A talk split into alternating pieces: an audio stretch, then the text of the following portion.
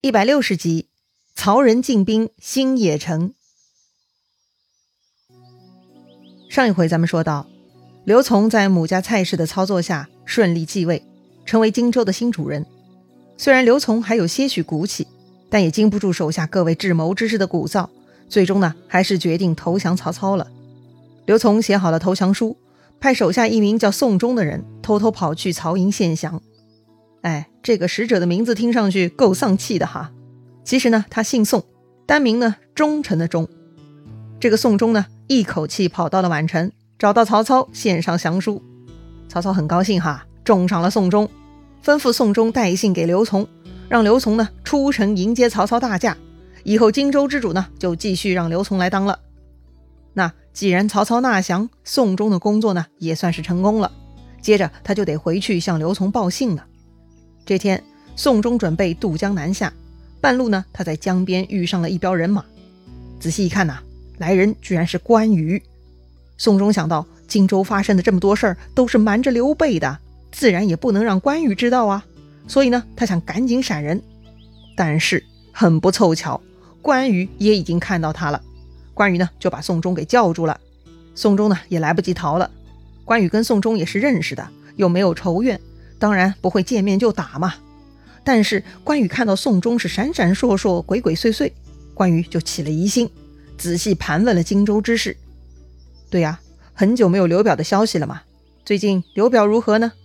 你宋忠为什么从北边过来呢？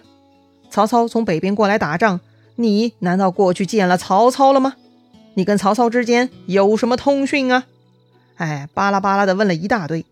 这个宋忠啊，本来是想隐瞒的。但是却实在也瞒不住了，最后呢，只能都交代了。刘表死了，刘琮继位了，如今准备投降曹操了。关羽一听，什么？这一群荆州鼠贼，打都没打，居然就这么投降了？赶紧就把这个宋忠捉到新野，带去见刘备了。刘备听说刘表已死，刘琮继位，刘备是大哭啊。一方面，刘表对刘备不薄，人死了都没能亲自吊唁，刘备自然很伤心。另一方面，诸葛亮多次劝自己拿下荆州，自己不忍心跟刘琦夺位，没想到还落入了蔡氏之手，忤逆了刘表之意。这一点呢，让刘备也很难过呀。张飞在旁边看大哥哭得如此伤心，就说了：“事已至此，那就先斩宋忠。”随后起兵渡江，夺了襄阳，杀了蔡氏、刘琮，然后再与曹操交战。哎呀，这个张飞想的倒是挺爽气的哈。刘备呢，赶紧制止张飞，让他别胡说八道了。回头呢，刘备就骂退了宋忠。你既然知道他们如此做事，为什么不早来报我？如今就算杀了你也无济于事。你走吧。宋忠呢，本来听张飞说要杀了自己啊，吓得浑身哆嗦。这会儿呢，又听说刘备要放了自己，他是赶紧抱头鼠窜逃走了。正在刘备郁闷呢，忽然下面来报，说是刘琦差一级过来了。一级还记得吗？他之前多次提醒刘备，帮助刘备免遭蔡瑁毒手，对刘备呢算是有恩的。所以刘备听说一级来了，赶紧是走下台阶恭迎一级。看到一级啊，又是再三拜谢。一级呢，先向刘备道明来意。原来呀，这个刘琦在江夏呢，也听说了父亲亡故的消息。刘琦派人去襄阳打听，知道蔡氏是故意没有报丧，而且私自册立刘琮为主，所以刘琦特地派一级过来告诉刘备实情，请刘备带兵啊，一起去襄阳向刘琮、蔡氏问罪。哎，刘备呢，叹了一口气：“你们不知道。”刘琮已经将荆襄九郡献给曹操了。一级大惊啊，问道：“使君从何得知？”刘备呢，就说了关羽拿货送终之事。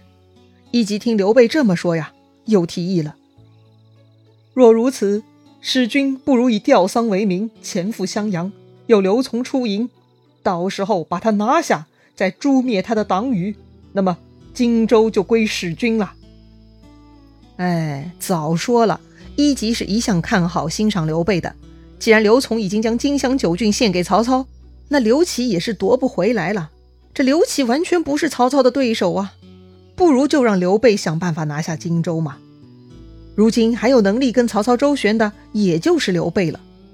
旁边的诸葛亮听一级这么说呀，很赞同，说道：“姬伯之言是也，主公可从之。”但是刘备啊不肯答应，他哭着说呀：“晋身临危，托孤于我。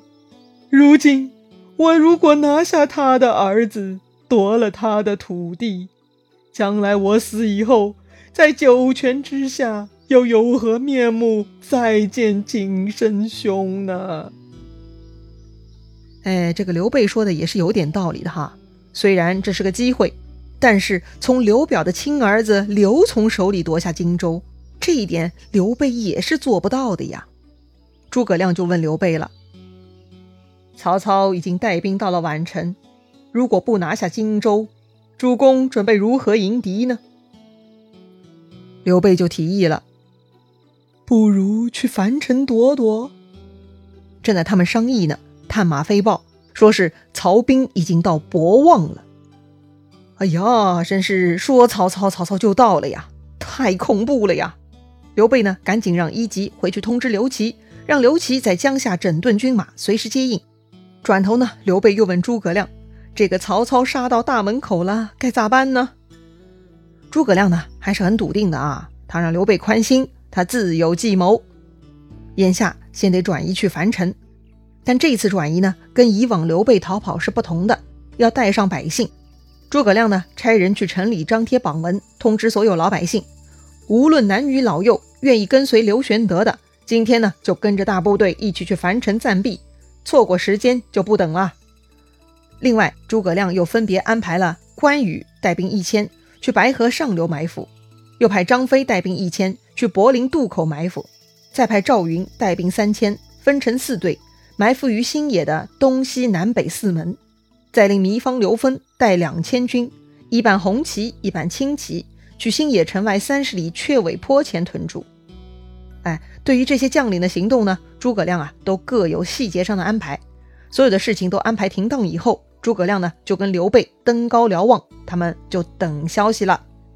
那前面诸葛亮派出去四路人马，哈，加在一起呢，也就是七千军马。人家曹操五路大兵，随便一支那就是十万人呐。任何一个小分队碰上了曹操大兵，那几乎就是灭顶之灾呀！那到底曹军哪一队先打过来呢？前面咱们说过哈，曹军的第一队呢是曹仁、曹洪的队伍，前面还有许褚的三千铁军开路，所以曹操大军那是浩浩荡荡杀奔新野而来了。这天到了大中午，曹军呢已经来到了雀尾坡，他们看到坡前有刘备军马。打着青红二色旗号，哎，那就是诸葛亮安排的糜芳、刘封的军队了。当时刘封、糜芳呢，按照诸葛亮的计策，分成四队，各举青红二色旗，分别站在雀尾坡的左右。许褚看到这个情形呢，感觉很怪异，他就停住了部队啊。凭他的作战经验呢，估计前面有埋伏，所以呢，谨慎起见，许褚下令就此屯驻，不再前进。另外呢，派飞马去报告曹仁。那曹仁听说了这个场景呢，他觉得呀，这就是刘备方面的忽悠而已，根本那就是疑兵，肯定没啥埋伏的。曹仁呢，让许褚进兵，自己也会带大军跟上的。啊，许褚得到曹仁的指令呢，又杀回雀尾坡。但这个时候，雀尾坡的刘军已经不见了。此时啊，太阳快落山了，许褚呢，没有找到刚才带青红二色旗帜的刘军。哎呀，那咋办呢？那就直接带兵前进吧。但就在这个时候，突然又听到山上是大吹大擂，乱哄哄的。许褚抬头一看，山顶上居然有一簇旗帜，旗帜丛中呢有两把伞盖，左边伞下呢是刘备，右边伞下是诸葛亮。这两个人呐，居然对坐着在饮酒。哈，什么时候了，居然还喝酒取乐？许褚看着就觉得火大呀，他这就带领手下呢找路上山。这时候呢，突然山上滚下来大木头和大石头，哈，把这个许褚军队砸得稀巴烂，根本没办法上山呐。这也就算了哈，忽然呢，山后又是喊声大震，搞得许褚更是莫名其妙，进退两难。但就在这个时候，曹仁带领的大军呢也赶到了。曹仁觉得，既然不能上山杀刘备，那就夺下新野城休息吧。这个思路呢也很正确，所以呢，他们就一路跑到了新野城。可是到了新野城呢，曹仁又犯嘀咕了：“哎，怎么啦？这个新野城啊，居然四门大开！哎，这也太奇怪了吧！”但是曹兵也管不了这么多呀，他们就冲进了新野城。可是城内根本是空无一人呐。曹洪判断，哈，这就是刘备走投无路，所以带着百姓逃窜去了吧？哼！曹仁下令，大军呢先在城内休息，来日一早再进兵。啊！曹军士卒听说可以休息了，大家都很高兴。奔了一整天了，实在是又累又饿呀。所以呢，大家都去找民房做饭去了。曹仁、曹洪呢，就在县衙安歇。出更以后，大概也就在晚上八点左右吧。忽然狂风大作，守门的军士来报，说是城中失火了。曹仁说：“这一定是军士造饭不小心搞出来的火苗，不必惊慌。”哎，但是呢，曹仁话音未落，哈，下面又来了几次报告。说是西门、南门、北门三个门都着火了。哎呀，曹仁这才感觉不妙啊，一定是城内有刘军埋伏，故意放火的呀。所以呢，曹仁赶紧下令让众将上马跑路。当然了，新野城内埋伏的那是赵云的军队呀。看曹军休息了，他们就按照诸葛亮的计策跑出来放火了。这火势很大，比之前博望坡的火呢是更大。烧的曹仁呢也不得不逃了。当时曹仁呢正在找逃跑的路，听说东门没有着火，曹仁呢就急忙奔向东门。而曹仁手下的士兵呢也是看到东门没着火，所以呢几乎是所有的人哈都冲向东门，搞得东门呢出现了踩踏事件，曹兵自己人是互相践踏，死者无数啊。曹仁呢也顺着拥挤的人潮挤出了东门哈，但就在这个时候，背后突然喊声大起。赵云带兵冲出来混战了，但此刻的曹军啊，只想逃离火场，没有一个人肯回头厮杀。所以呢，赵云他们在后边呢，是一边追赶一边杀人，砍死了很多曹兵。曹仁看大事不妙啊，也无心组织反抗，只是一个劲的往外逃。结果半路又遇到了糜芳的军队，又被砍杀了一阵。接着呢，他又遇到了刘封的军队，又被杀了一批。两边啊是混战了几个时辰啊，一直杀到了四更时分，也就是凌晨两点左右了哈。曹军啊已经是人困马乏，军士大半已经是焦头烂额了。烧成了这副德行，曹仁军队也没有其他好办法了，他们呢就冲到了白河边儿。好在此时呢白河水不深哈，曹军人马呢都下河吃水，刚刚从火场逃出来嘛，可不得下水解渴嘛。但是。白河这边可不是安全地盘呐！别忘了，一早诸葛亮就安排关羽带兵到白河上游埋伏了呀。哼，这回关羽就要按照计策动手喽。但毕竟关羽只有一千人，曹仁军队虽然一路被厮杀，好歹应该还有几万人吧？到底诸葛亮有何妙计，可以让关羽的一千人杀灭几万人呢？咱们下回再聊。